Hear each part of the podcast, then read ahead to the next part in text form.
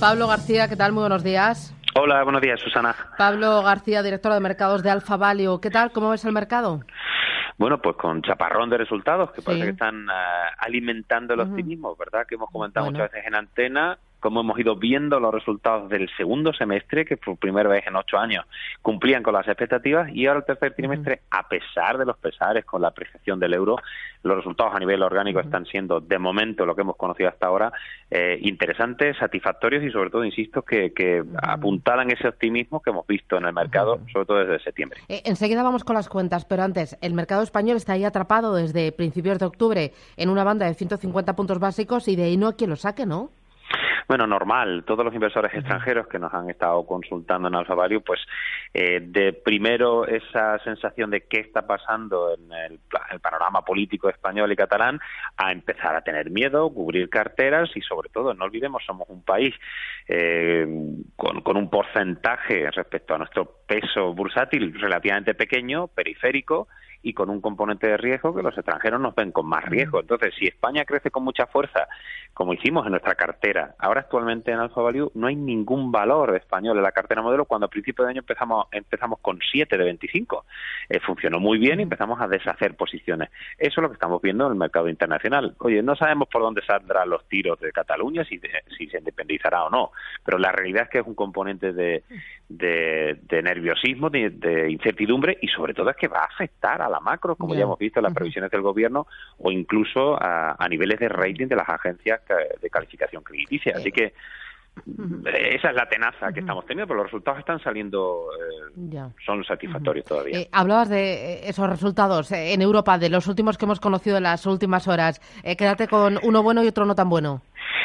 Bueno, quizá lo más positivo sigue llegando de la parte de lujo. ¿Vale? Eh, Kerin o cualquiera de cualquiera de los que hemos ido publicando han ido publicando en las últimas en las últimas eh, sesiones y también es Linder Holding, la compañía suiza de ascensores que eh, entra en nuestra cartera modelo recientemente y que ha dado cifras que nos han gustado mucho y aprovecharon para actualizar guías eh, al alza. Quizás negativo Lufthansa que le están pegando, no han sido cifras muy muy sorprendentes o quizá la acogida bastante tibia hasta ahora de lo que estamos viendo en el sector telecom que es un sector que en el segundo trimestre publicó muy bien, acordemos, ¿no?, de Telefónica, que estaba hundida y sin embargo subió un 4% con la publicación del segundo trimestre.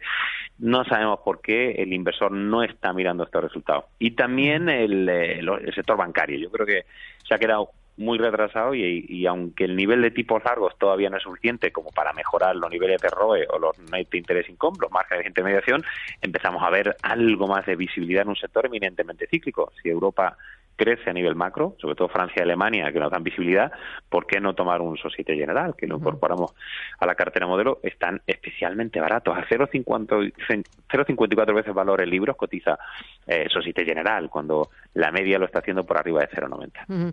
Eh, dentro de la bolsa española, entre los últimos hemos tenido AENA, hemos tenido también CaixaBank, se esperan mm. eh, los de BML, los de Banco Sabadell. ¿En general son buenos?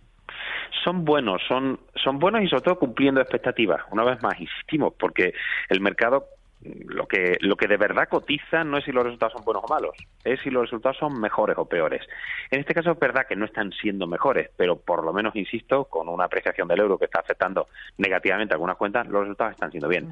AENA sigue creciendo con mucha fuerza, en el EBITDA casi un 11%, eh, es bastante satisfactorio. En el caso de CaixaBank también, y además vamos a actualizar los números al alza. Lo único es ese componente catalán que hemos comentado, que es esa dicotomía extraña, ¿no? Que qué hacemos? Subimos las cifras porque han sido buenas las expectativas, pero sin embargo ese punto negativo de incertidumbre nos preocupa, tanto para CaixaBank como para Sabel, que lo teníamos en cartera modelo y que lo hemos tenido que sacar prácticamente por ese empeoramiento del momentum. Pero bueno, lo que hemos visto de verdad hasta ahora siguen siendo resultados bastante bastante satisfactorios.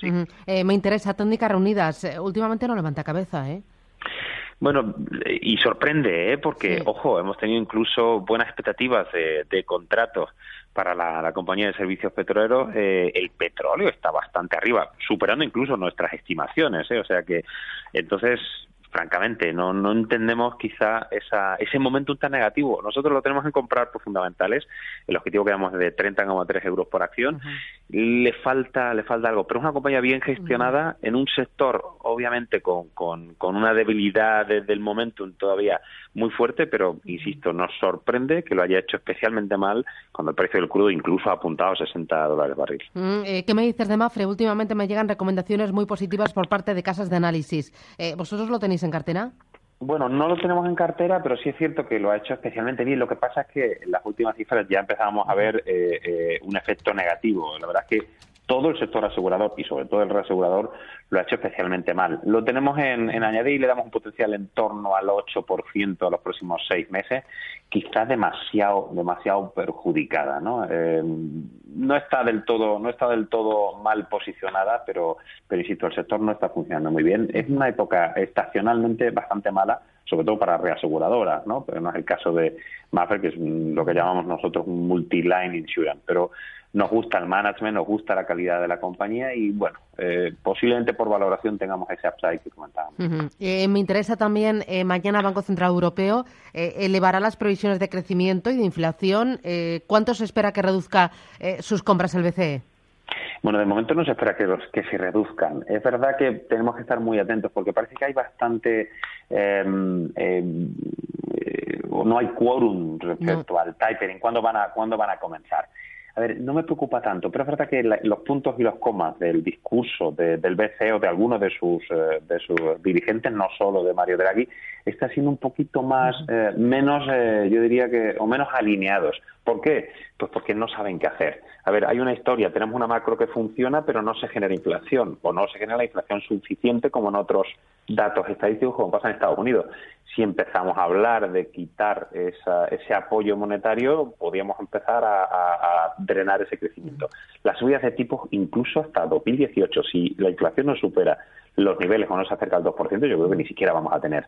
¿De 60.000 podemos bajar paulatinamente en el año 2018? Sí pero bueno, yo creo que los bancos centrales lo están haciendo especialmente bien en una trampa de la liquidez keynesiana que hemos tenido durante mucho tiempo.